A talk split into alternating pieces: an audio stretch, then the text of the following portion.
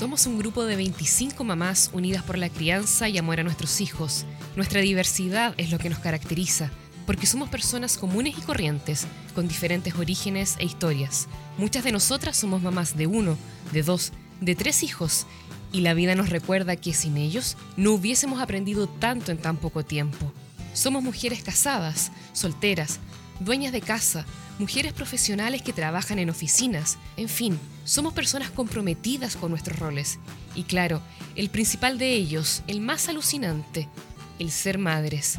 Somos mujeres que tienen el honor de presentarse a sí mismas como mamás empoderadas.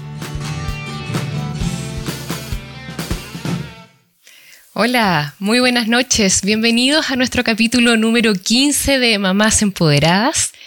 El programa de hoy estaremos conversando sobre el espectro autista en la niñez. Hasta el año 2018, niños eh, no, en Chile, perdón, no contábamos con estudios epidemiológicos para conocer con certeza cuántas personas viven con algún grado del espectro autista en nuestro país. En el año 2019 se comenzó a trabajar desde el MinSal en el diseño de estrategias para su detección y tratamiento.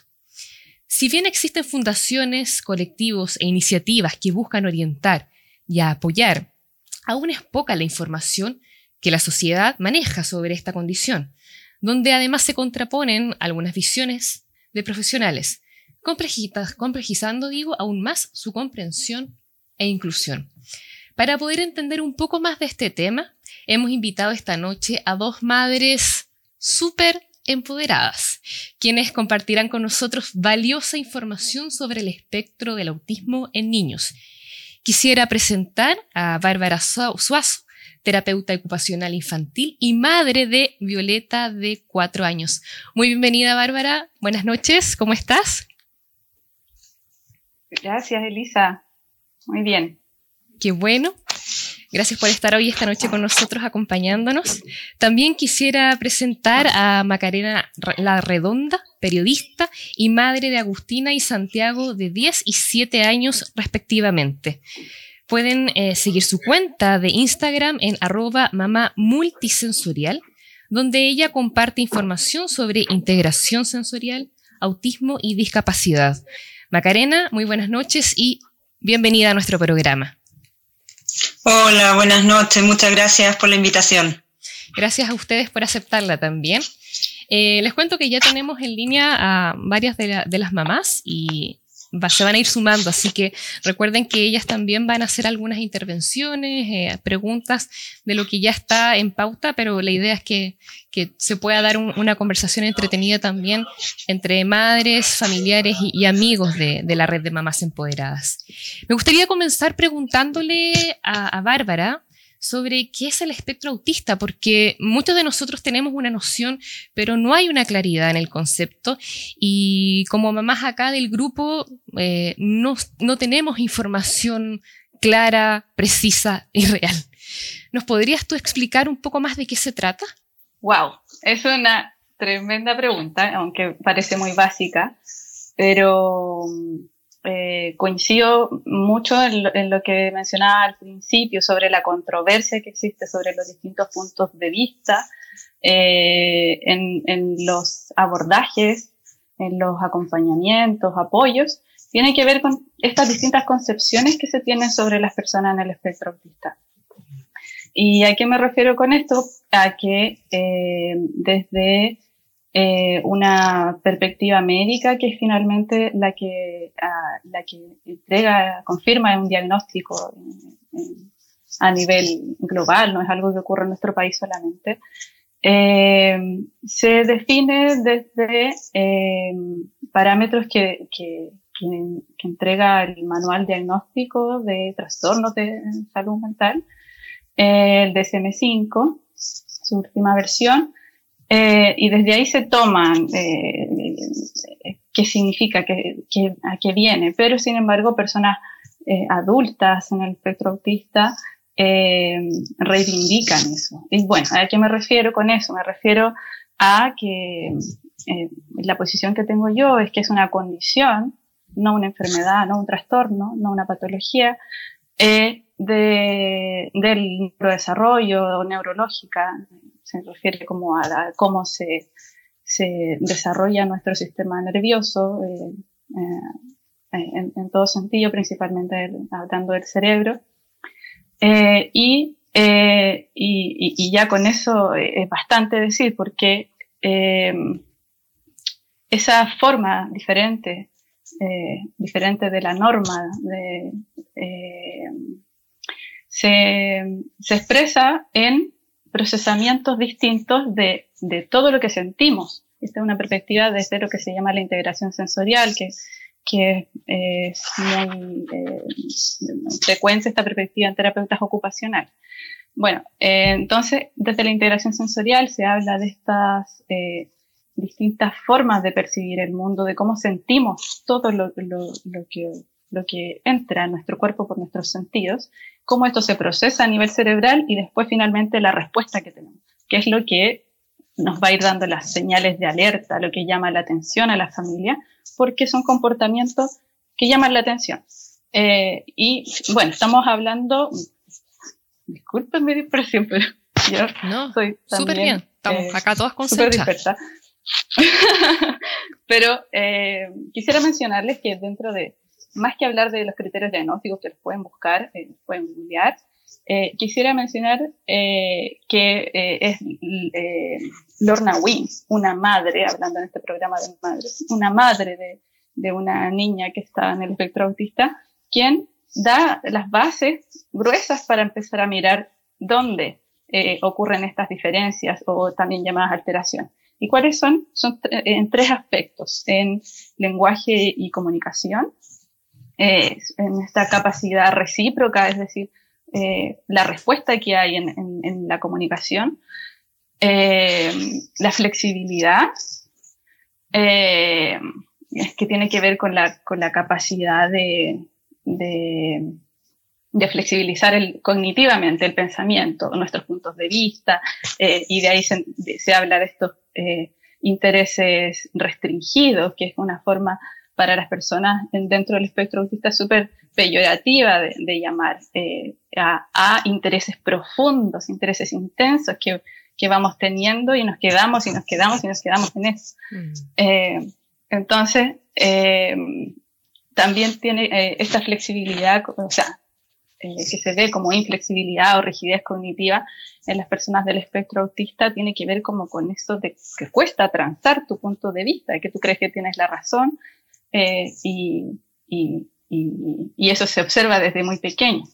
Eh, y bueno, que ahí mencioné desarrollo, desarrollo social, estas habilidades sociales, lenguaje y comunicación, flexibilidad eh, y juego imaginativo. Eso también es una señal de alerta, se observa en señales de alerta tempranas, como cuando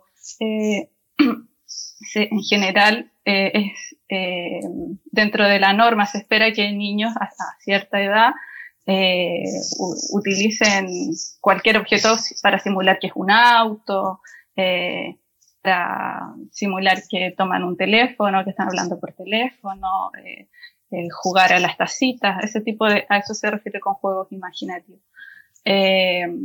De, temprano, por supuesto.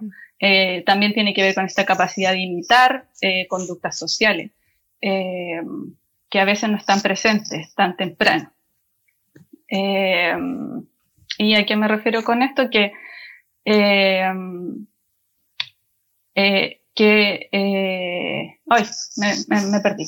Me perdí con lo que estaba diciendo. Pero quería complementar que esta triada de Wing, como se conoce, la, ah. la triada de Wing que mira estos tres aspectos, del desarrollo se complementa con la visión de las neurociencias que tienen que ver con la regulación emocional y con la modulación sensorial. ¿Ya? Eh, y desde ahí se hace un diagnóstico, considerando todos esos, esos aspectos a mirar en las personas. Que no son menos, mm. digamos. Son varios. Son Que sea uno, no sé, por eso no sé. y es importante que estén presentes todos esos aspectos para poder confirmar un diagnóstico. Ah, no es que se presente uno, sino que se tienen que presentar todos.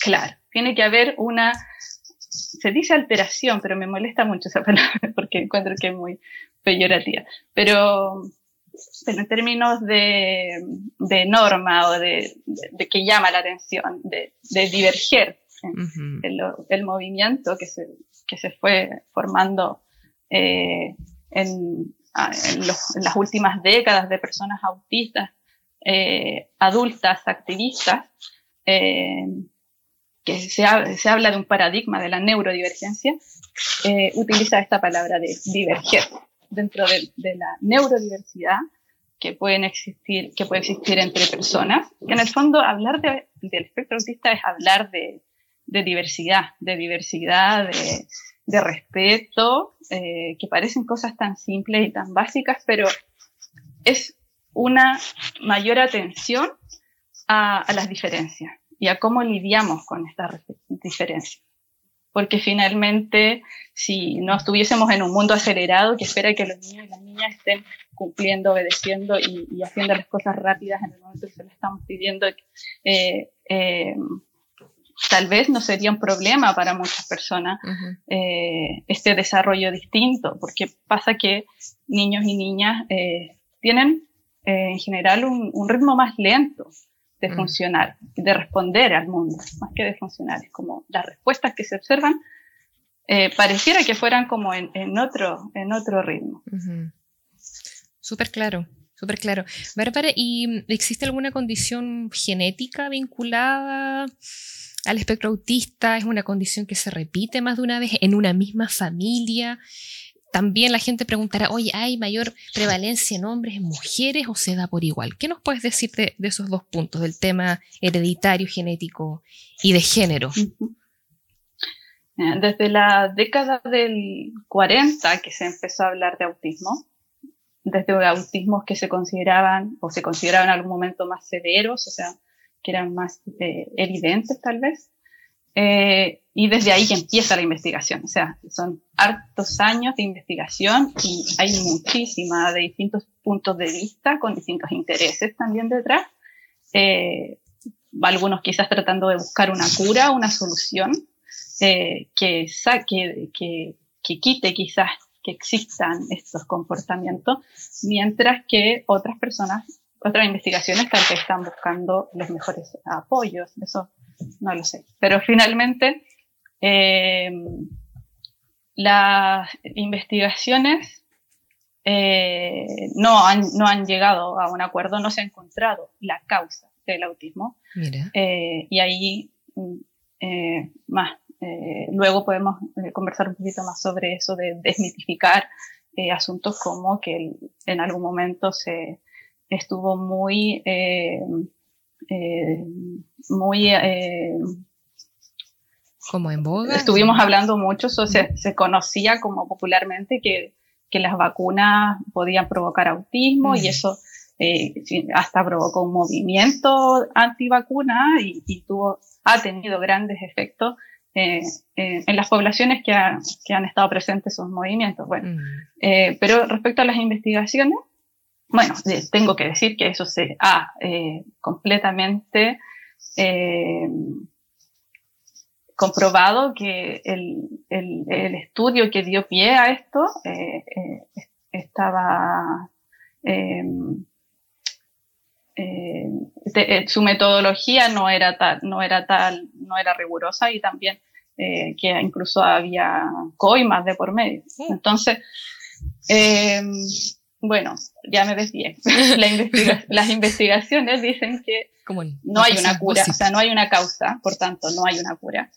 Eh, no hay una causa, pero sí que hay aspectos genéticos, que hay miles. O sea, nosotros tenemos un montón de genes y hay un montón de genes también que se ha descubierto que están presentes eh, en, personas autistas. Eh, pero eh, no se ha identificado cuál es exactamente, ni, si hay uno en particular que diga, ah, este es el gen del autismo. Claro. Eh, sí, desde el punto de vista genético se ha visto que eh, hay un factor hereditario. Y aquí hablamos de que hay, hay cierto consenso internacional en decir que cuando se diagnostica a un niño, una niña o, una persona dentro del espectro del autismo, hay que mirar a toda la familia, porque probablemente es lo más esperado que hacia, hacia las generaciones anteriores eh, hayan otra, otras otras otros, otros familiares con el diagnóstico o con características que, eh, que estén relacionadas. De hecho, se mm. habla del fenotipo ampliado. Eh, con, eh, en personas, en general, madres, padres, que tal vez no calzamos en tener todos, todos estas alteraciones o, o comportamientos llamativos en estos aspectos que les mencioné al principio, pero sí tenemos bastante. Sí, claro. Eh, que no nos alcanzan vez para un diagnóstico. Mm. Eh, y, eh, ¿qué más? ¿Era? niños y niñas. Bueno, en los últimos años han crecido también las investigaciones a propósito de los testimonios de mujeres adultas en el espectro autista que han, que han hablado y que han mostrado de cómo era han comentado cómo eran ellas cuando niñas. Eso ha llegado a, investigar sobre el, autismo específicamente en mujeres y niños. Mm. Eh, y eh, hay incluso una guía que, eh, que hicieron en España de buenas prácticas. La pueden googlear así, ya de buenas prácticas, mujeres de, la, de una asociación de profesionales eh, AETAPI se llama, y, eh, y, ahí, y ahí describen eh, señales eh, tempranas de cómo se eh, puede observar, se manifiesta el espectro del autismo en niñas a temprana edad, que se dice que hay un sesgo de género porque Tal, porque no se expresan de la misma forma que los niños. O las conductas que pueden vincularse al espectro autista no, eh, no llaman la atención porque pueden pasar como cosas esperables para la edad. O sea, niñas que tal vez son más tímidas eh, o, eh, o que van, van tendiendo a imitar la conducta de, de, sus compañeras o buscan, se acercan a una compañera y hay una, una, una amiga, una compañera que va siendo como, como su guía. Mm. Eh, entonces, eh, no se nota que, que que estuviesen eh, teniendo dificultades en las vías sociales, por ejemplo, porque van siempre de la misma, o que están observando periféricamente un, eh, un juego y pareciera que estuviesen participando si uno lo mira a, simple vista, pero cuando vamos a profundizar eh, en la interacción, en realidad no está participando plenamente, mm. efectivamente del juego, sino que está como espectador. Mira. Bueno, esas son algunas de las cosas, pero todo eso gracias a, a, estas investigaciones recientes. Todo que esto es más, más reciente. Eh, y, Macarena, bueno, tú, tú en este caso, eh, ¿cómo te percataste que, tu hija, ya que estábamos hablando, ¿cierto?, del tema de género, estaba dentro del espectro del autismo. ¿Te llamó la atención algún comportamiento, algo en especial? Cuéntanos un, poco cómo, cómo sucedió. Em, bueno, eh, mi hija fue diagnosticada al año y medio, a los 18 meses, entonces puedo dar como un testimonio del diagnóstico temprano y oh, hoy tiene 10, tiene 10 años, entonces han pasado eh, varios, varios años desde que recibimos el diagnóstico, entonces en realidad fue eh, entre que percibía yo cosas que como los típicos hitos del desarrollo que uno sabe que a cierta edad, por ejemplo, tendrían que balbucear, ya eso yo no lo veía. No, no, no, no emitía ningún sonido, así como, no sé, como típico que hacen las guaguitas, o que de repente empiecen a decir como mamá, mamá, o papá, pa, no, nada, silencio, o sea, no, y mucho llanto. Eh, lloraba mucho, eh, era muy sensible si uno la tocaba. Y me llamaba la atención eh, como que no fijaba la mirada, como que no me miraba, no lograba un contacto visual como tan profundo como después lo, lo, sentí con mi hijo menor. Ahí yo me di cuenta, porque yo era mi primera hija, entonces estaba enfrentada a la maternidad como primeriza, y además, después, al tiempo después, sabría que, eh, que, estaba enfrentada al diagnóstico de autismo. Entonces, bueno, y la pediatra maravillosa que, que tengo, ella fue fundamental. Yo diría que la observación que hizo ella a los nueve meses eh, ella me dijo, ¿sabes qué? Yo veo que acá, me dijo, no te quiero alarmar, pero mira, te lo digo con mucho cariño, veo que no va como, como que la curva del desarrollo, algo así me habló, no va como, como lo de los demás. Yo ah, la examino en el control sano y llora de una manera como si la estuviera matando. O sea, literalmente era como que sentía dolor cuando la, la examinaban. Entonces, eh, a mí lo del llanto no me llamaba la atención porque pensaba que como que era llorona, pero, pero bueno, ella me dijo, mira, observemos un poquito más tranquila.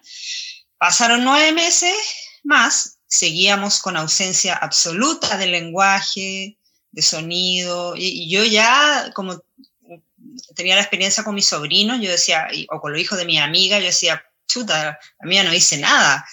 Eh, sí respondía el nombre, se da vuelta, sí.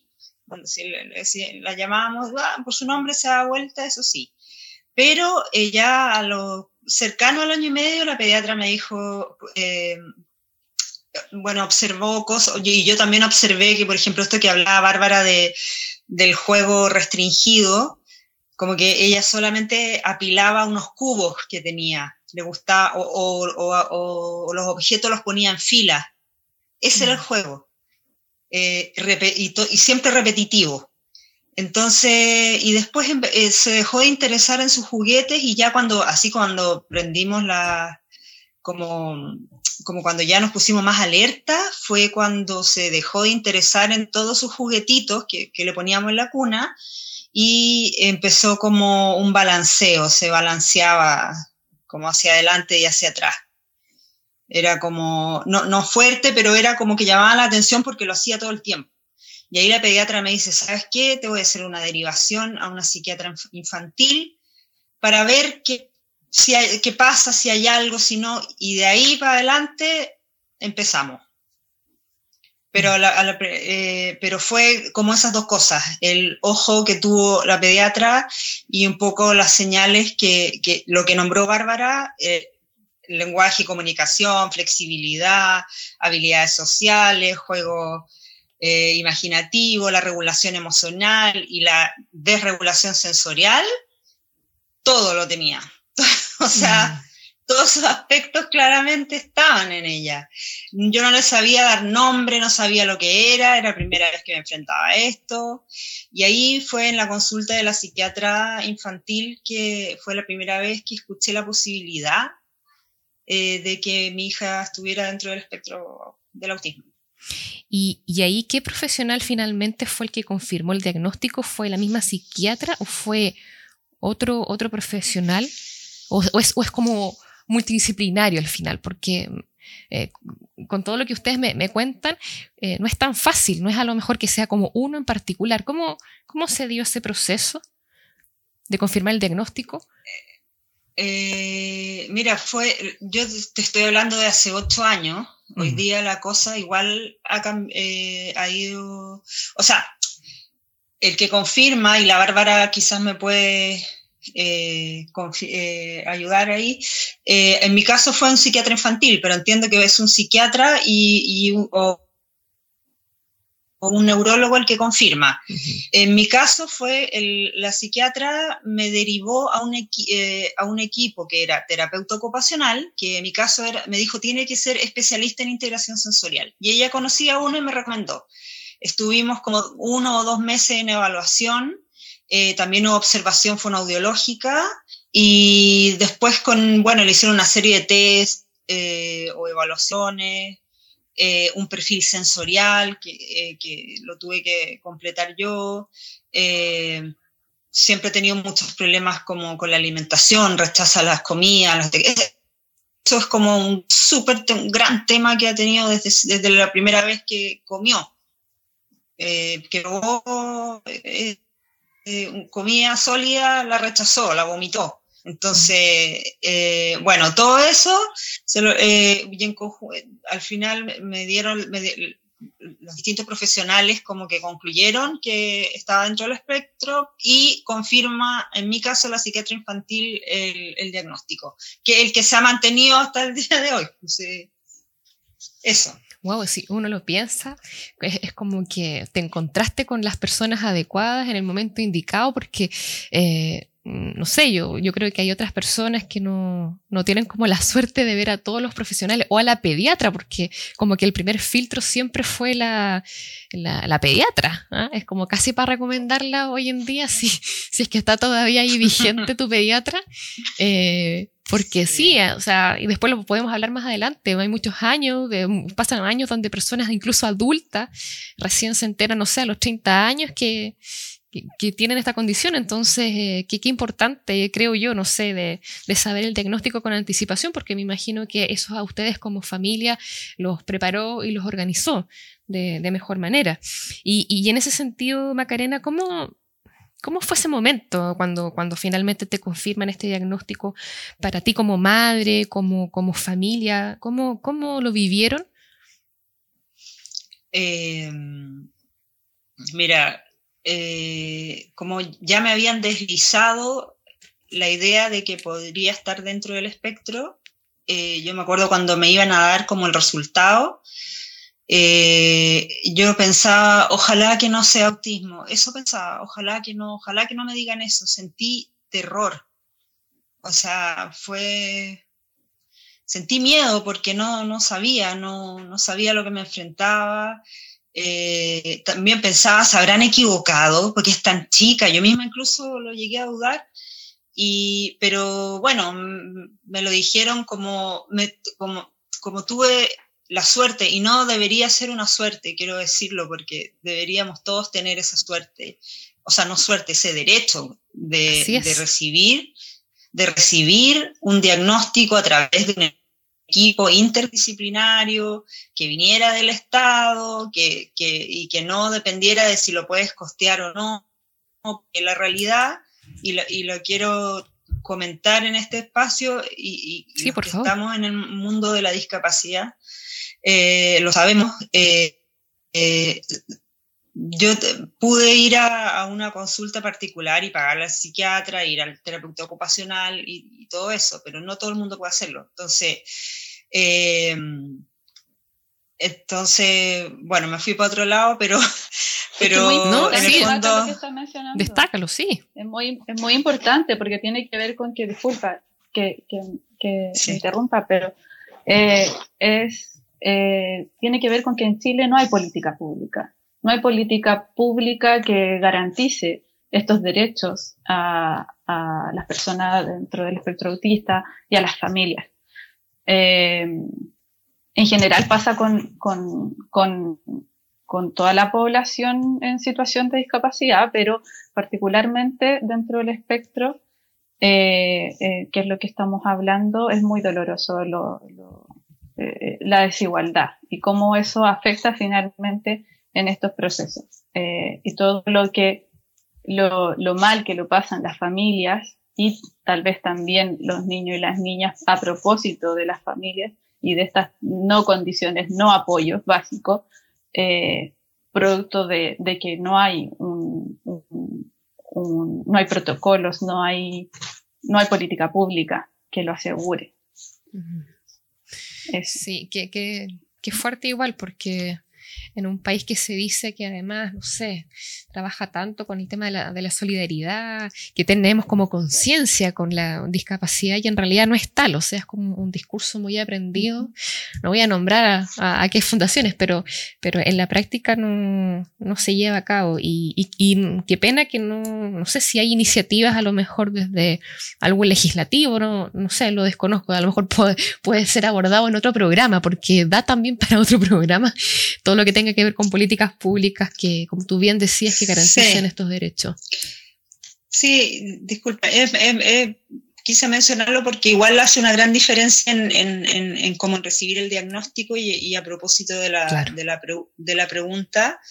Eh, claro, es distinto tener que esperar, eh, no sé, pues seis meses que te den hora para, para que te haga una evaluación a alguien o tener, entonces, eh, pero bueno, igualmente recibimos el, cuando se recibe el diagnóstico, eh, y volviendo a, tu pregunta, eh, me preguntaste por la, por la familia, o sea, cómo lo habíamos recibido, ¿cierto? Claro, ustedes como familia, ¿cómo lo tomaron? Claro, bueno, en, en mi caso fue, fue como terror, así al principio. Me sentí muy mal y me, y me y dejé a la psiquiatra, la cambié. Imagínate, porque estaba como, como quedé tan choqueada, como que no lo pude, no, no, no en serio, no, o sea, siendo que ella fue súper asertiva, o sea, imagínate atreverse hace ocho años a diagnosticar a una niña de un año y medio.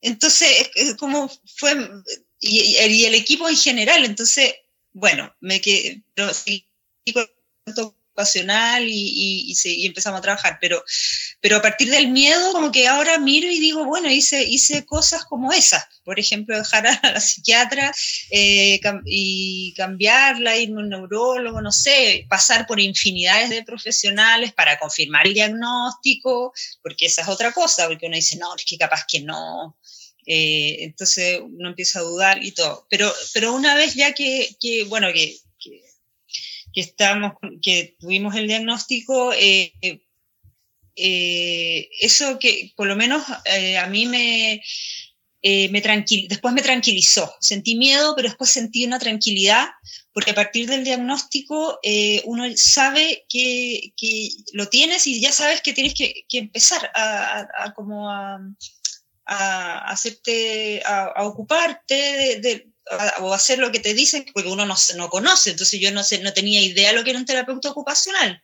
O sea, aquí estamos con una bárbara, pero yo no sabía lo que era. Decía, ¿qué es eso? Eh, eh, un fonaudiólogo, claro, eso sabía. Entonces, eh, empezar como a averiguar qué es lo que tenía que hacer y eso me dio como, es como, como, como una estructura como para poder empezar a, a ayudar a, a, a, mi hija, porque, por ejemplo, a mí me llamaba la atención que mi hija, cuando salíamos de nuestro departamento, teníamos que, teníamos que esperar el ascensor izquierdo y tenía que ser siempre el izquierdo, porque por el derecho no se subía. Entonces, eh, después llegábamos a la calle y teníamos que volar a mano derecha, porque también, o si no, eh, tenía como eh, se ponía a llorar, como que se, tenía, se regulaba. Entonces, empezar a ayudarla en esas cosas como porque para ella pudiese estar más tranquila y pudiese, pudiese a pesar de lo que ella estaba sintiendo, eh, pudiese tener eh, una mejor... Se, se, empezó como, en palabras simples, como de madre, así se empezó como a estar más tranquila, más regulada, porque estábamos trabajando en la regulación sensorial, estábamos trabajando en que ella me pudiera indicar lo que quería, pues yo no sabía si tenía sed, si tenía hambre. Eh, la terapeuta me decía, cómprale una muñeca y empiecen a jugar, a darle la comida, porque para ella la muñeca podía ser un auto, o sea, o ponía todas las muñecas en fila, todas esas cosas, de ahí empezó un camino. Eso, eso pasó con el diagnóstico. Mm. Mira, acá tenemos una, una, opinión de una de las mamás en Twitch de Paz Domarqui, que, que, dice, Macarena, por si acaso, bueno, el testimonio de Maca es muy potente, dice. Eh, claro, que eh, transmite muy bien lo, lo, que viviste, tus vivencias al inicio y luego el proceso de aceptación del diagnóstico.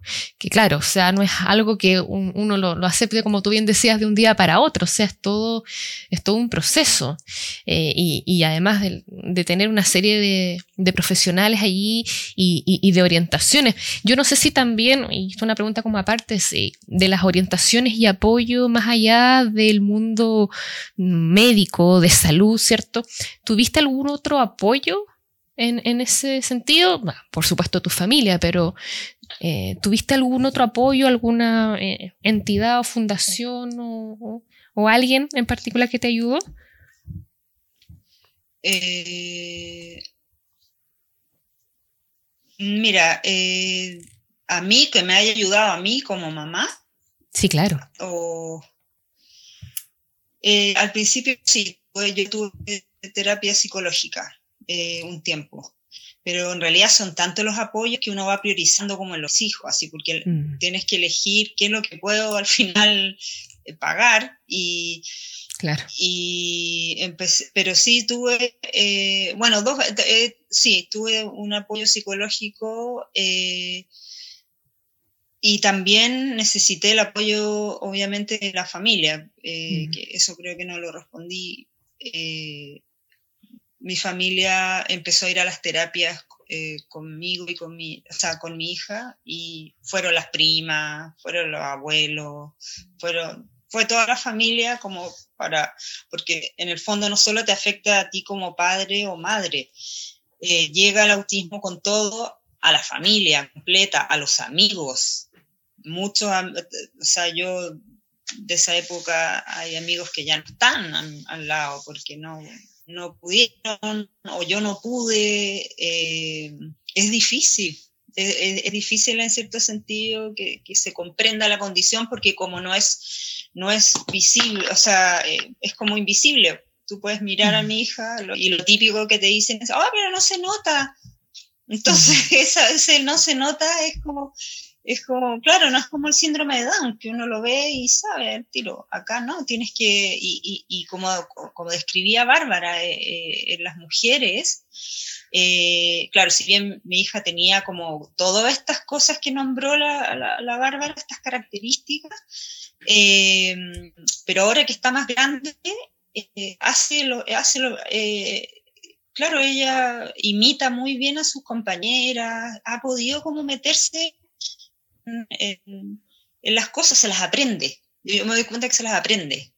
No es como que vienen así eh, innatas, sino, que ella pregunta, observa y trata de muchas veces trata de imitar, aunque no le guste. A mi hija le encanta, no sé, los mayas, los aztecas, Grecia, y sus compañeras están bailando en TikTok. Entonces, pero ella igual se trata como de, de, como que lo hace eh, de alguna no sé, no sé por qué lo hará, pero yo observo que ella trata de imitar algunas cosas. Y no sé si le gustarán tanto, pero lo, quizás lo hace como para tratar de adaptarse, pues, de integrarse, no sé. Oye, pero igual entretenido. El tema así me gusta, sí, de los pueblos, de las civilizaciones. Fascinante, yo creo que por lo menos para mí. No, súper bien. Quisiera, quisiera mencionar algo cortito con eso, que pasa que eh, en niños o niñas, así como describe Maca, porque mm. hay que decir que el, la, el, espectro del autismo es tan diverso que eh, no, no porque uno conozca una persona en el espectro autista va a tener ya una idea general de cómo son las personas autistas. Son muy diversas. Entonces puede pasar que una persona sea no presente lenguaje expresivo, eh, o tenga retraso en el desarrollo del lenguaje expresivo. Y puede pasar todo lo contrario, que haya mucho lenguaje, eh, que haya más lenguaje de lo, de lo que se espera a esa edad, con más vocabulario, con un vocabulario particular. Con, ¿Por qué me, me, acordé? Eh, interrumpí porque a veces pasa que niños o niñas con estas características se entiende muy bien con el mundo adulto. Así como, ah, interesante ese, interés. Eh, claro, para personas adultas parece muy interesante y, y pueden dialogar y compartir y jugar, interactuar de mucho más, eh, mucho más fluidamente. Pero, y esta es una señal, eh, entre sus pares, entre niñas o entre niños de su edad, hay una enorme dificultad, ya sea para iniciar una conversación, para iniciar un juego, para entender las reglas, para comprender el tema de los turnos, para, para entender las respuestas de los otros, para entender las caras, los gestos, eh, las ironías, las bromas, el, eh, lenguaje figurado. Eh, todo eso es algo, es un mundo incomprensible aún en esa etapa del desarrollo. Entonces, tiende a pasar que cuando los niños y las niñas interactúan en el mundo adulto, oh, como que calzan, eh, como que no es tan, eh, no hay tantas dificultades. Pero ahí es cuando hay que ir a mirar en la interacción con sus padres. Pero esta mirada, es, eh, insisto en que es como un grupo dentro del espectro que serían los niños y los niños que requieren menos apoyo. porque también hay otros niños que el, la, lo que se observa o el lenguaje eh, todavía no está, entonces ahí ya hay mayores dificultades de, de, comunicación, de saber qué es lo que pasa con el mundo interno de los niños y las niñas, y entonces ahí las, las expresiones o lo que, lo que uno ve son ya eh, mayores eh, desregulaciones sensoriales, quizás que no tenemos idea a qué se deben, porque hay una barrera de, comunicación. Oye, qué interesante, Bárbara, lo que cuentas, porque, claro, eh, no sé, he visto así niños como que saben todo y efectivamente como que hablan muchísimo con los adultos de temas elevados, podríamos decirlo, como que, ni, hasta uno manejan en el día a día. Y claro, y, también tienen problemas para relacionarse con, niños de su edad, de, comunicarse.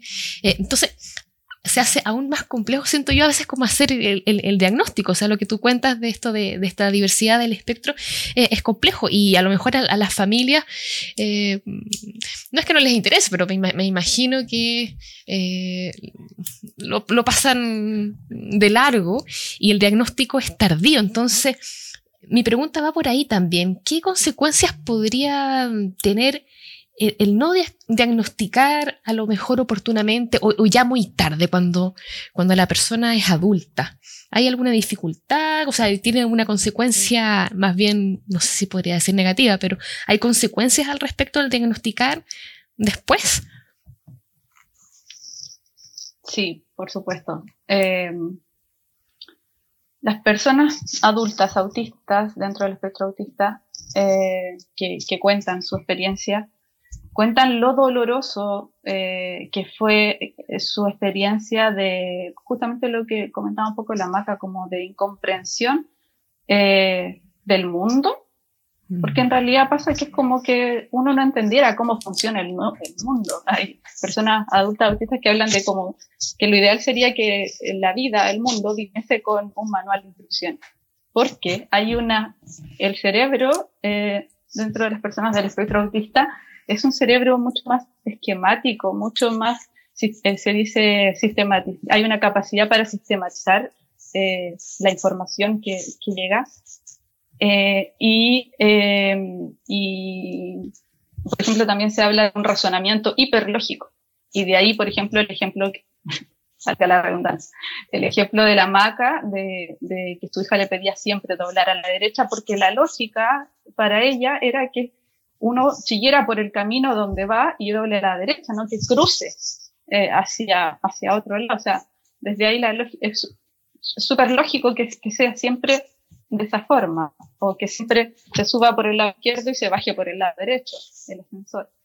Eh, bueno, eh, pero estaba diciendo otra cosa, que, ah, que lo que, lo que comentan las personas adultas es eh, experiencias de bullying, eh, de, incomprensión de, por su parte, por no entender cómo funciona el mundo y a la vez que los demás eh, identifican cada vez más en la etapa escolar estas diferencias, ya sea por este tipo de intereses, ya sea por las conductas que a veces incomodan a otros o no son comprendidas, no se sabe por qué, de dónde vienen.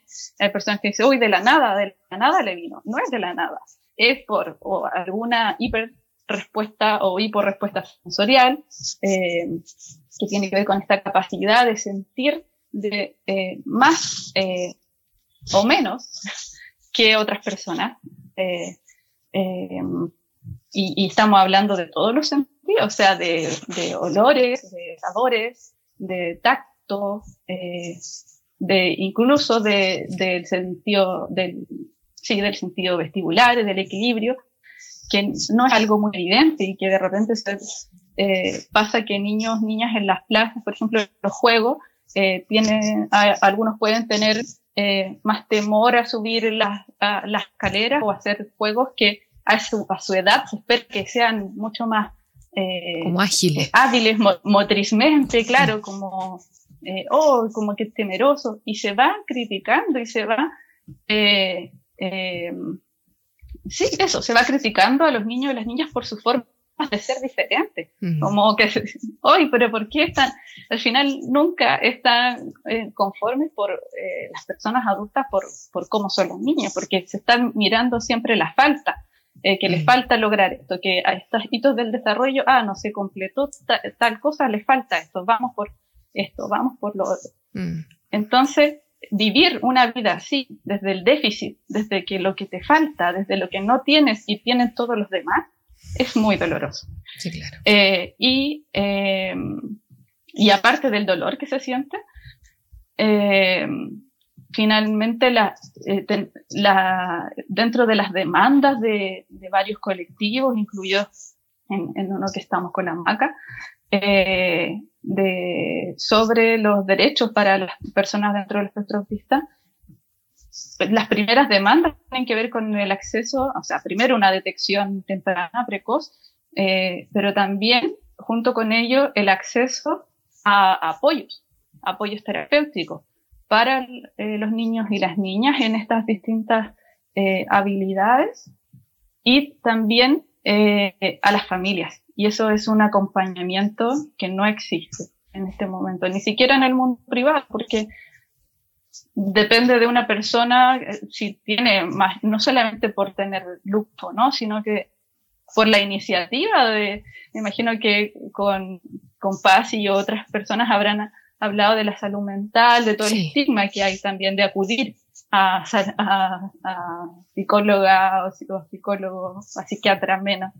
Entonces, no hay una cultura de, de, de cuidarnos, Mm. Y creo que, que, pasa por ahí finalmente, como eh, no, como está esta mirada de que las personas tienen que ser exitosas y, y, y del individualismo, entonces, y del capacitismo se habla de, en el mundo de, de la discapacidad, se habla de que se espera que lo ideal es que una persona sea capaz de hacer todo y de una forma exitosa.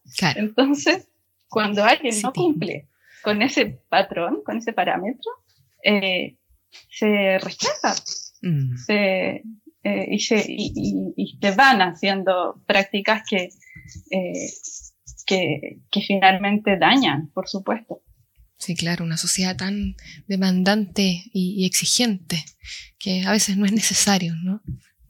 la gente se autoimpone demasiado también. Y a los niños bueno, ¿para qué decir? Quisiera leer algo en Twitch que es un mensaje para Macarena de Andy Abraham. Dice, qué lindo escucharte querida Maca, desde Argentina acompañándote. Gracias por ser una mamá fuerte y valiente, por no rendirte. Te estaban... Ah, qué lindo. Mira, desde Argentina. Qué lindo, así como recibes apoyo de todas partes. Sí, muchas gracias. Te, mando un abrazo también. también hay, creo que hay más mensajes, a ver si los alcanzamos a leer. Eh, Paz dice, es muy importante conocer más sobre el espectro autista para luchar contra la discriminación. Y acá hay una pregunta. Eh, dice, Paz, ¿Cuánto mejora el pronóstico con la detección precoz? Me imagino que es para ti, Bárbara, no sé. Eh, difícil como decirlo en términos cuantificables, pero, pero sin duda que eh, tener, como el espectro del autista tiene que ver con una condición neurológica o del neurodesarrollo, y si eh, consideramos que el cerebro eh, es, es, plástico, se dice, y a eso se refiere a que va, tiene constantemente la capacidad de aprender. Eh, cuanto más temprano se hace eso, eh, más eh, consolidado y a la vez también más, eh, más, bueno, desde más tempranamente hay, hay habilidades para enfrentarse a este mundo que de pronto se vuelve tan, tan hostil o, mm. tan incomprensible. Mm. Eh, entonces esas habilidades principalmente tienen, eh, tienen que ver con, con desde muy temprano trabajar eh, el, el, tema de la, de la regulación sensorial. Es como un, una base, si uno lo mirara como una pirámide, es una base para finalmente después sentarte a estar eh, aprendiendo matemáticas o, cualquier otro tipo de, de, conocimiento en el colegio. Eh, es imposible que uno pueda prestar atención y estar concentrado en una actividad cuando estás alerta, y esa es la sensación que pasa en el espectro, que uno está constantemente alerta a, a, a los estímulos del ambiente, eh, al ruido, que para otras personas puede ser imperceptible, o, o, al tacto, o que alguien te pasó a tocar y para ti fue como algo doloroso, eh, o, o, se siente como un ardor, no sé, hay distintas formas de sentirlo. Eh, entonces, cuando uno está constantemente con, como, es como con un radar a todo, eh, y no logra filtrar o, se le confunde todo eso con todo eso, con, con, otras cosas, finalmente te va provocando una sensación de estrés crónico, de estrés tóxico, eh, eh, porque el estrés de por sí no es malo, sino que eh, nos ayuda a responder a situaciones de, de, emergencia, como ya lo aprendimos ya en el año pasado con, con la pandemia. Eh, pero cuando eso se sostiene en el tiempo y es constante y es día a día, eh, tiene efectos muy negativos. Entonces, eh, aprender a, cómo puedo regularme sensorialmente o que otras personas tengan el conocimiento y la, y la valoración por ser distinto, o sea, reconocer que tú percibes de una forma, yo percibo de otra, y no hay problema con eso porque en la medida que lo comunicamos, ah, es que no me hagas esto, por favor, en este momento, porque tampoco es algo que pase siempre. Se habla de perfiles sensoriales, pero, pero no siempre uno eh, tiene esa sensibilidad de, de, de, la misma manera, también cambia claro. con las situaciones que uno esté haciendo, porque eso es lo que finalmente se hace en las terapias. Eh, eh, se, hace, se hace intervención a través del juego, porque cuando uno se va vinculando y lo va pasando bien, pareciera que te, ya, te dejó de molest, ya no te molesta tanto que te pasen a, a, rozar el pelo, porque lo estáis pasando tan bien y te estáis vinculando con la otra persona de una forma, te estáis conectando de una forma tan rica y agradable que esa, esa sensación queda en segundo plano. Mm.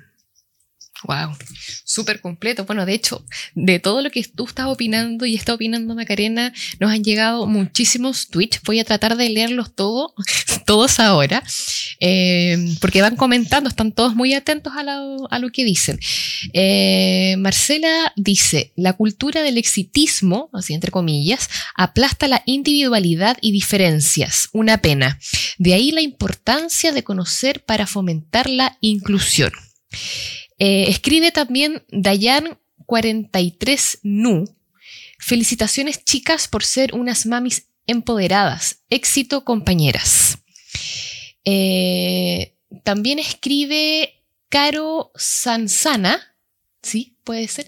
Dice, mi hijo de dos años fue diagnosticado con, con rasgos TEA hace tres meses. Ya estamos en fonoaudiología, pero hay días que me supera, grita y gime mucho.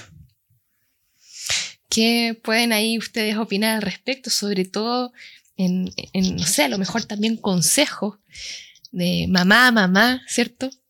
Macarena, eh, cuando se está iniciando este proceso. A lo que acaban de opinar acá también en Twitch. Eh, bueno, yo yo creo que cada, cada como, como, cada niño o niña es distinto, eh, claro, se dan, se dan situaciones eh, que, que, no puede, que así como consejos generales, eh, quizás no, no, no, se pueden dar, pero lo que yo, a lo que a mí me dio resultado y para mí creo que fueron los años más difíciles fue al comienzo.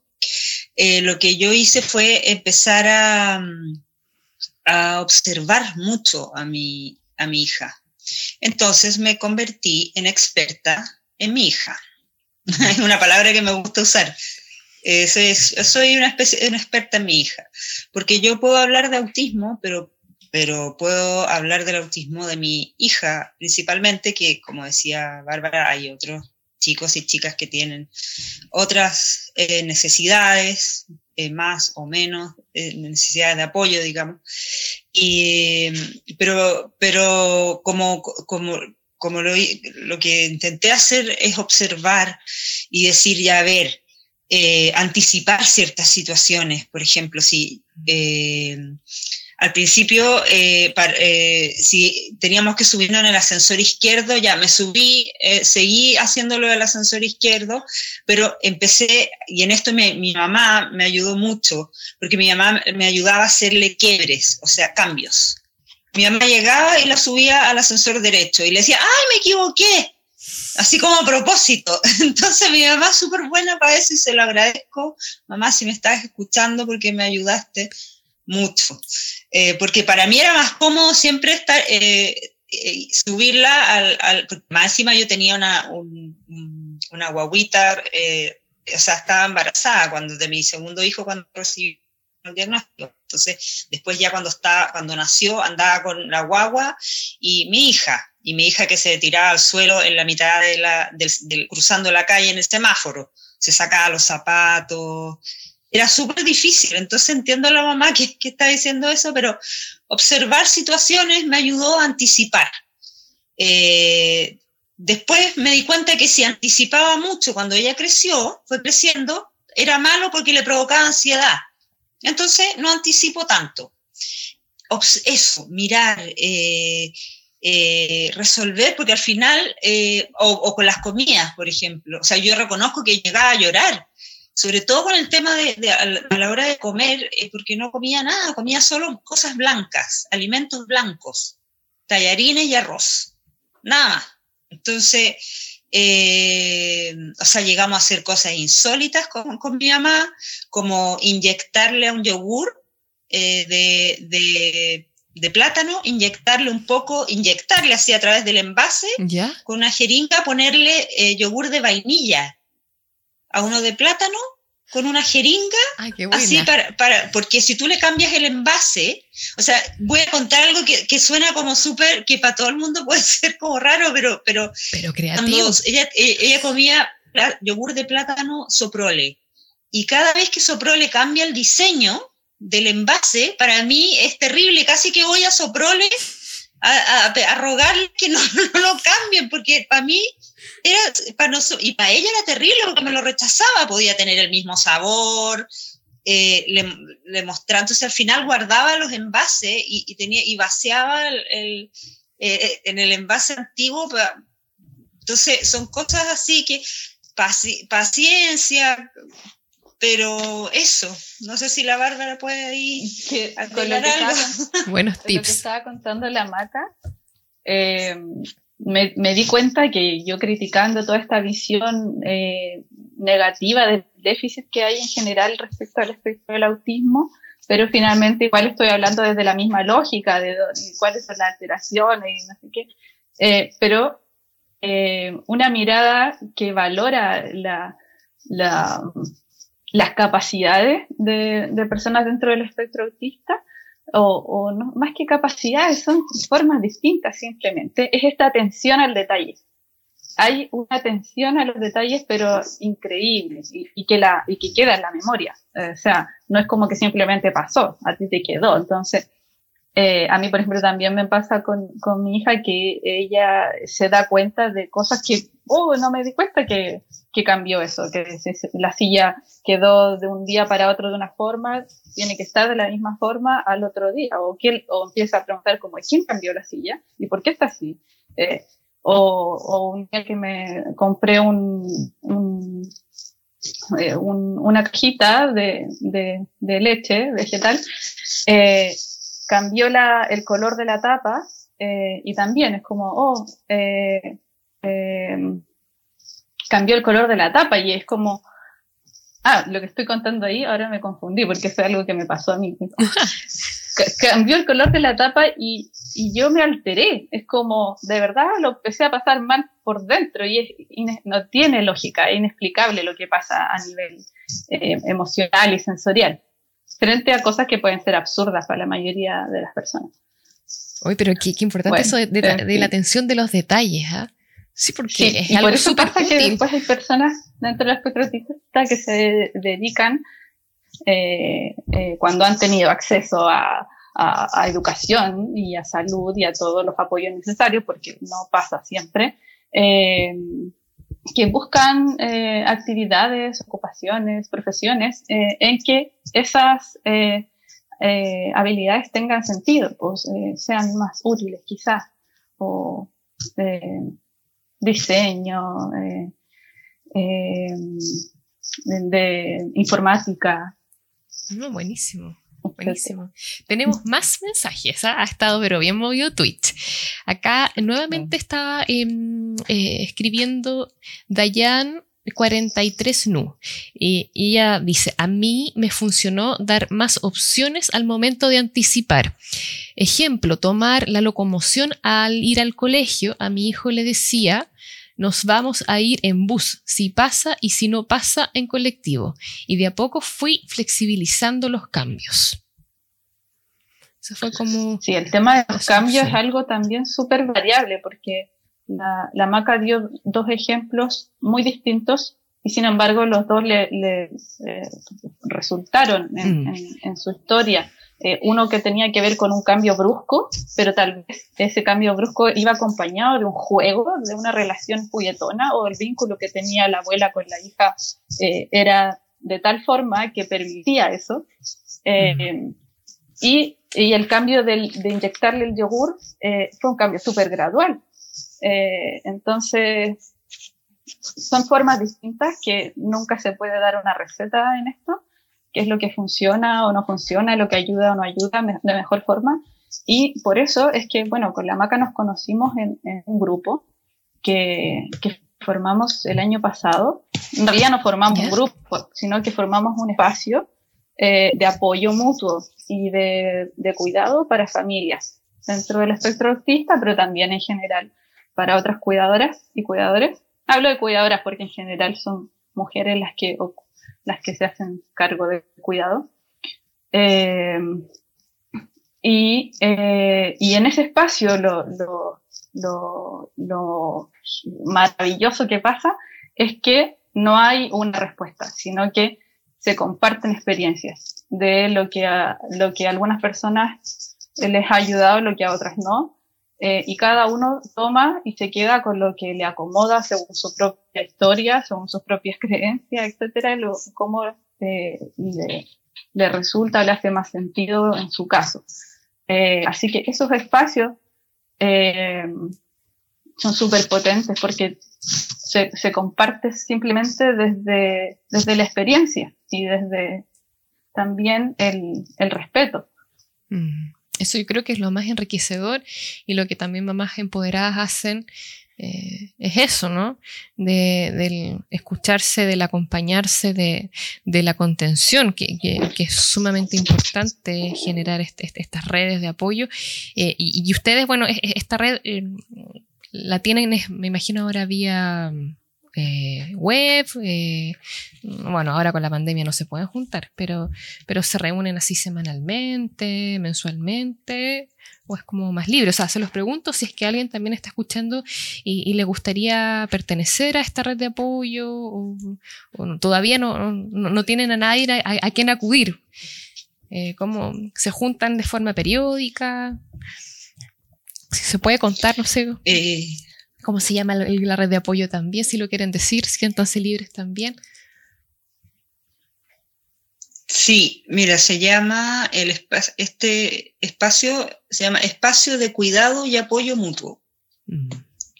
Em, Bárbara, perdona, te interrumpí, tú querías decir. No, no, te estaba diciendo ah. Tienes ah. los, nombres. Ah, ok, sí. Mira, el, espacio de, apoyo y cuidado mutuo es un espacio que eh, nace desde el colectivo Autismo Chile. Perfecto. Eh, nos juntamos, estamos desde mayo del 2020 y nos reunimos semanalmente eh, como decía Bárbara, eh, cuidadores, madres, padres, abuelos, parejas, eh, o cualquier persona ligada al espectro autista o, al, o a la neurodiversidad o a la discapacidad. Y,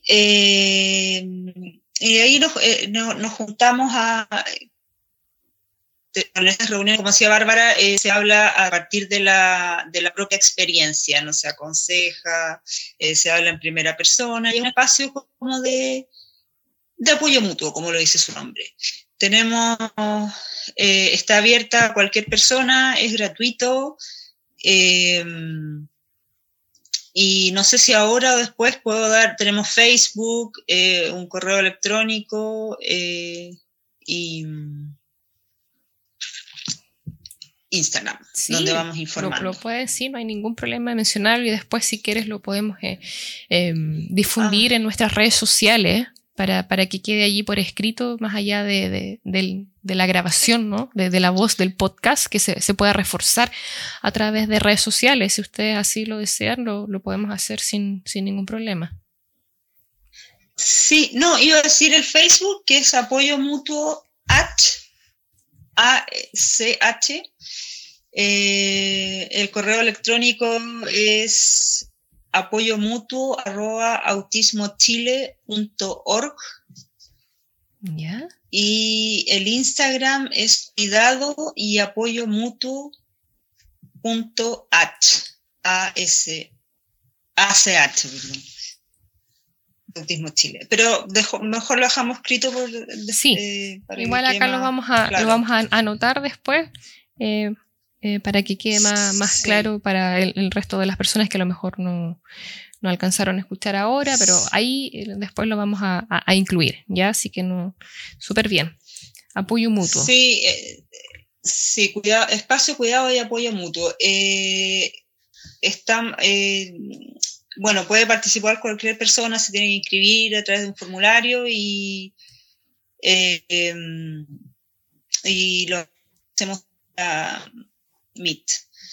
Eh, eso, no sé si Bárbara quiere agregar algo respecto del, espacio. ¿no?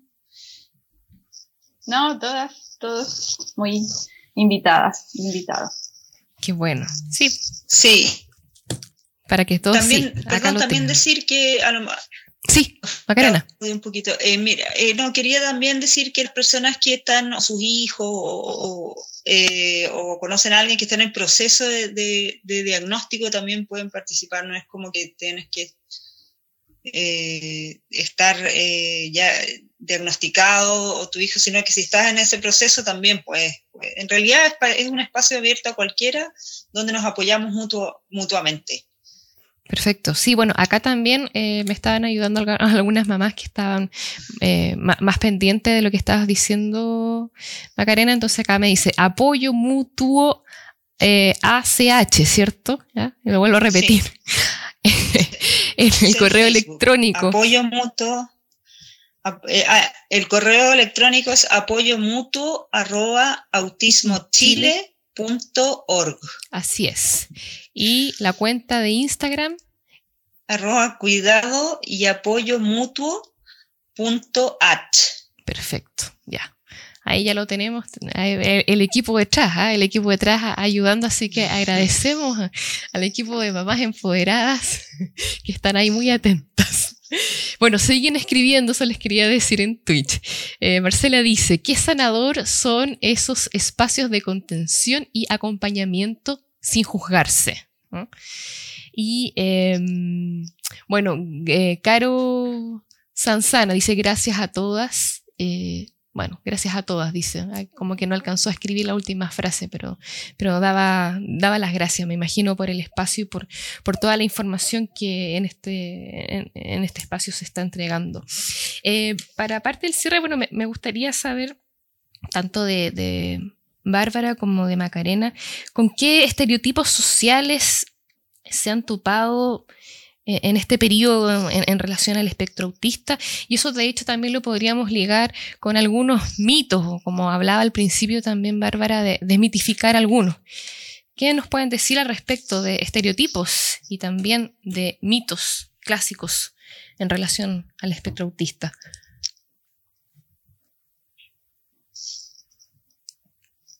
¿Maca, quieres parte? Cachipún. bueno, parto, parto yo con los que me ha tocado a mí como... Es como...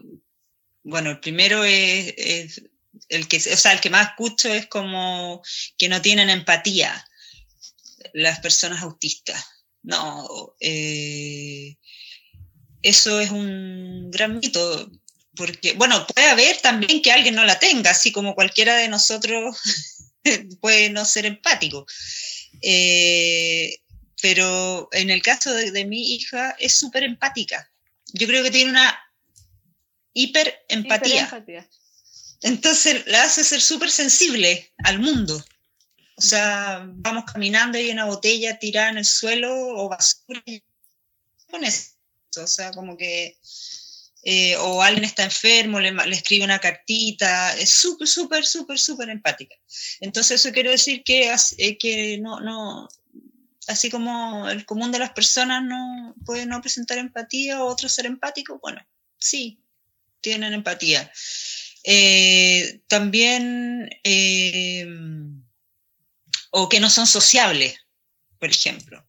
O sea, eh, si bien hay una, como dice la Bárbara, hay, hay, un tema ahí en las habilidades sociales, como ella mencionó, eh, que generalmente se da con los pares. Entonces, en el caso de mi, de mi hija, claro, con sus compañeros de curso hay más dificultades, pero con niños más chicos y con adultos, súper bien.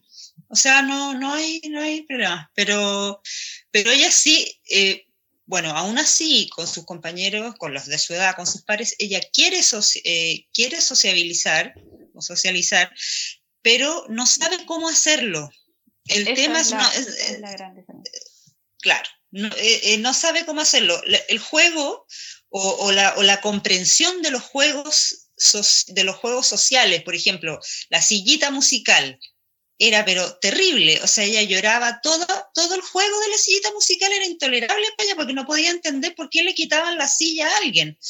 Eh, o, o lo, entonces, eh, pero después que aprenden, todo en el fondo lo que quiero transmitir es que eh, pueden aprenderlo, o sea, una vez que entendió la lógica del juego, que lo trabajó con la terapeuta ocupacional, o sea, lo trabajamos aparte, a veces invitaban a la prima a la, a la terapia o lo hacíamos en la casa, empezábamos a jugar para que entendiera la lógica. Una vez comprendido eso, baja los niveles como de ansiedad, también se trabajan aspectos sensoriales, como decía la Bárbara, que, que, que si le molesta mucho el ruido o los gritos o el roce de, los compañeros o que la empujen, porque a veces la empujaban y pensaba que era a propósito y era no, pues que iba pasando alguien al lado y, la empujó. Entonces, eso se va aprendiendo. Eh, em, a ver, dije empatía, no ser sociable, es como cuando te dicen, oye, eres súper autista, que te lo dicen peyorativamente, así como diciendo que eres antisocial. Pero eso para mí no es así. Eso, mm. eso es lo que me acuerdo en mm. este momento, no sé si la... Es súper clave la distinción que hace la maca entre el, el, estigma que hay como las personas dentro del espectro autista no quisieran eh, eh, socializar o no, no tuviesen esa, esa empatía, cuando en realidad lo que, lo que pasa, reportado, es que hay una dificultad para comprender ese, ese, ese juego, lo que ocurre en ese momento, que más, es rápido, entonces hay que responder rápido.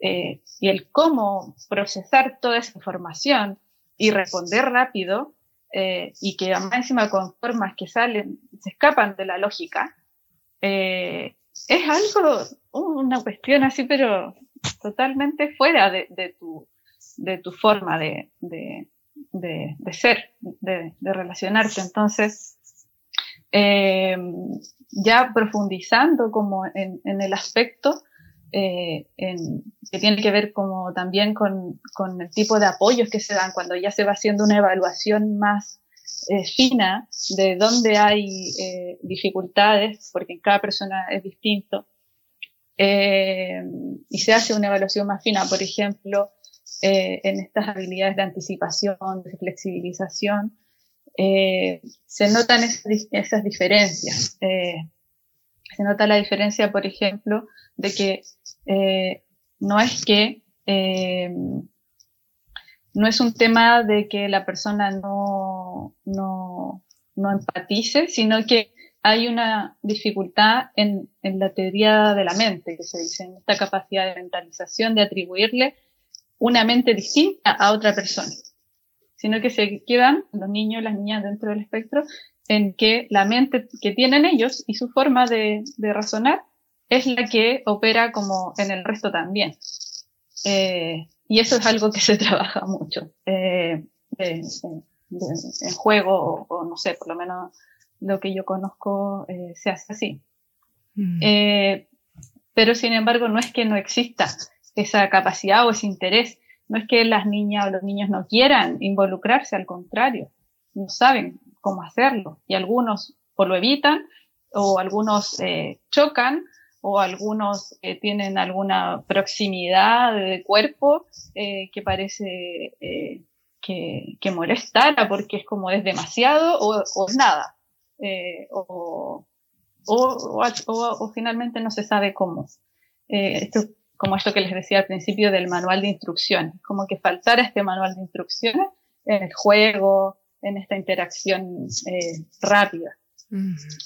otros mitos yo creo que tienen que ver con las causas, como lo que se piensa que causa el autismo, como si y es porque yo pienso yo que eso tiene que ver con esta visión médica de que se piensa que el, espectro autista es una enfermedad, una patología, algo que te da.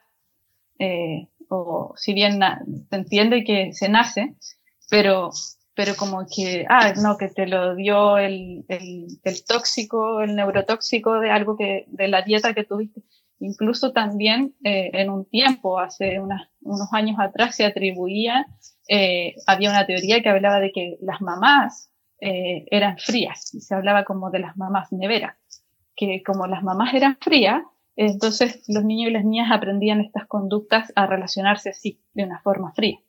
Incluso el año pasado, sí, el año pasado, una, una psiquiatra en televisión abierta empezó a hablar de, esas teorías. Eh, entonces, así de vigentes están estos tipos de mitos eh, y de prejuicio y de estigmas. Eh, ya hablamos del mito de las vacunas.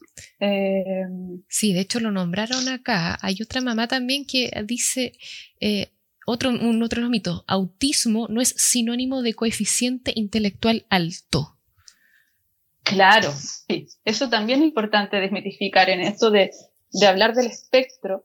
Bueno, hablar del espectro es algo reciente también, no es algo que, que siempre se ha hablado. En los últimos años se empezó a hablar de espectro y se eh, consensuar un criterio para diagnosticar con una, con una misma etiqueta a, a niños y niñas, personas adultas de distintas edades que eh, pueden mostrar tantas diferencias eh, que pueden ser opuestas, como lo que hemos mencionado, de no lenguaje eh, expresivo a mucho lenguaje. Eh, ¿Para qué hablar del tema sensorial? Que eso mm. merece un capítulo aparte, porque las formas de, de, responder son muy diversas. Mm. entonces, que estaba diciendo que, que antes no se hablaba de, de, de espectro, sino que se categorizaba en estos dos polos, y estos dos extremos, como un autismo severo, se decía, que era como un autismo clásico, eh, y eh, se hablaba incluso, eh, se clasificaba aparte el síndrome de Asperger.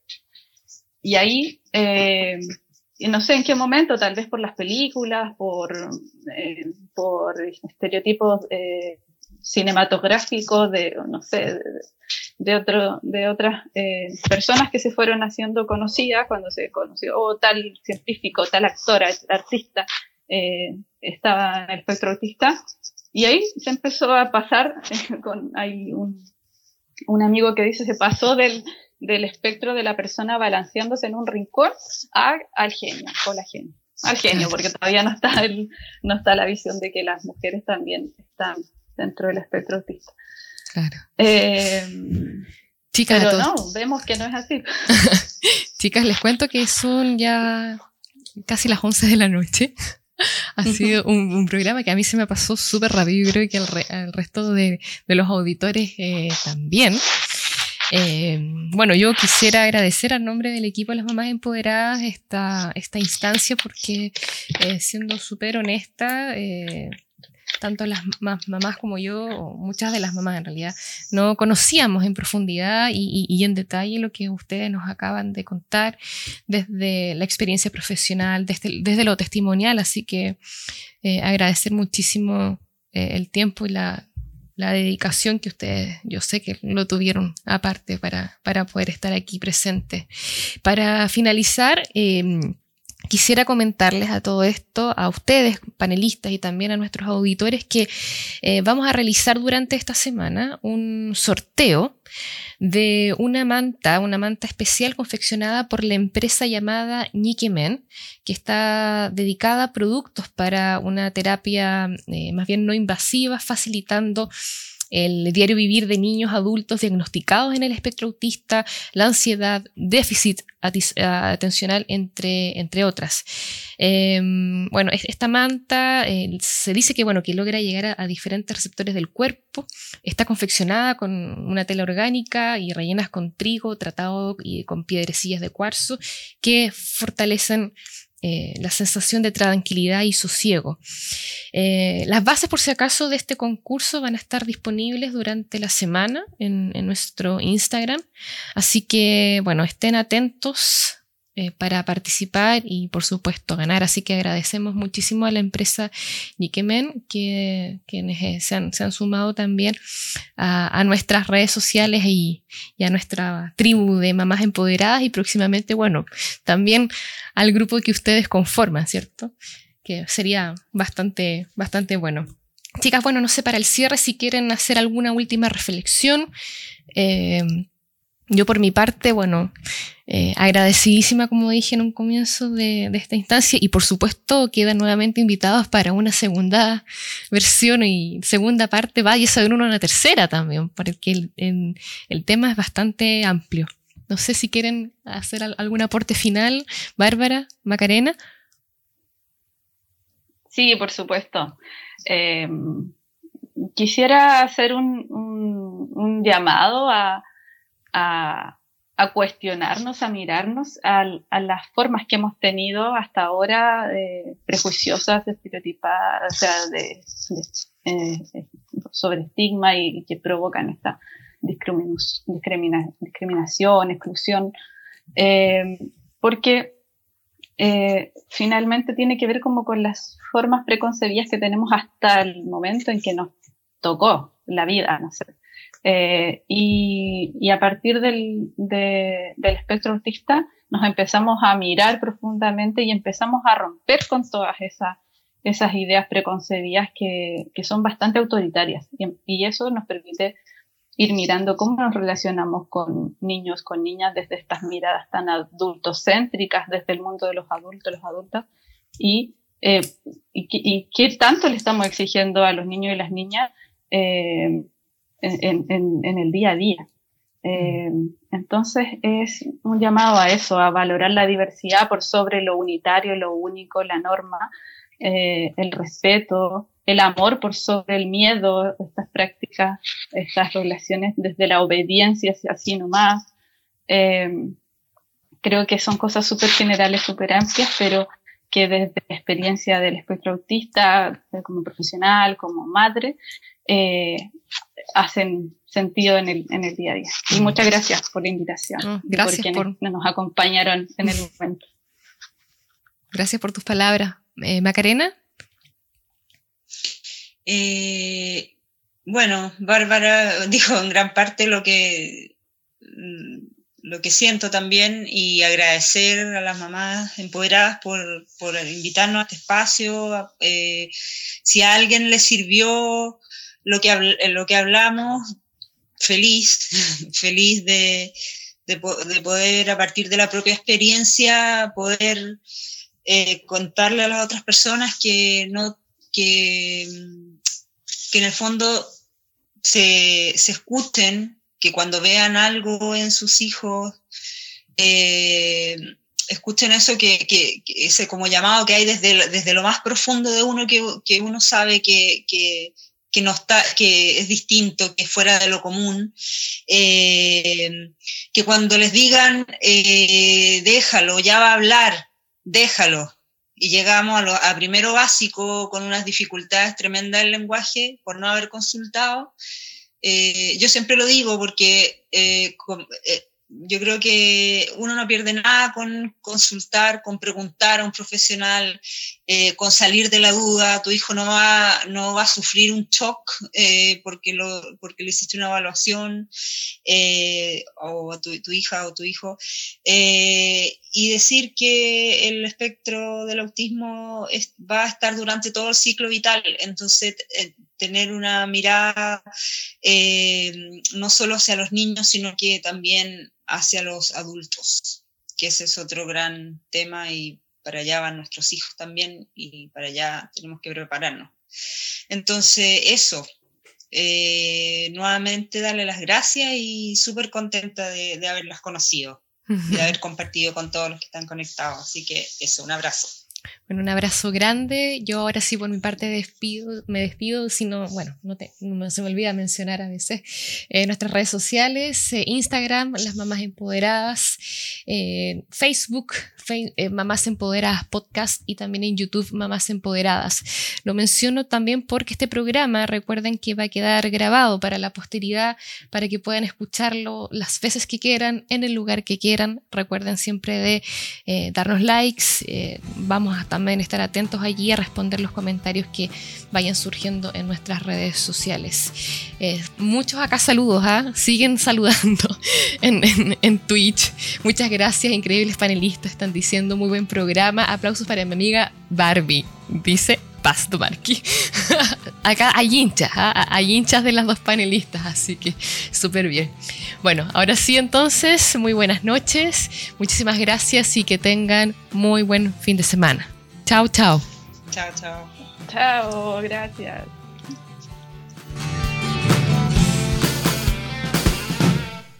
Las opiniones emitidas en este podcast son de exclusiva responsabilidad de quienes las emiten y no representan, necesariamente, el pensamiento de las mamás empoderadas.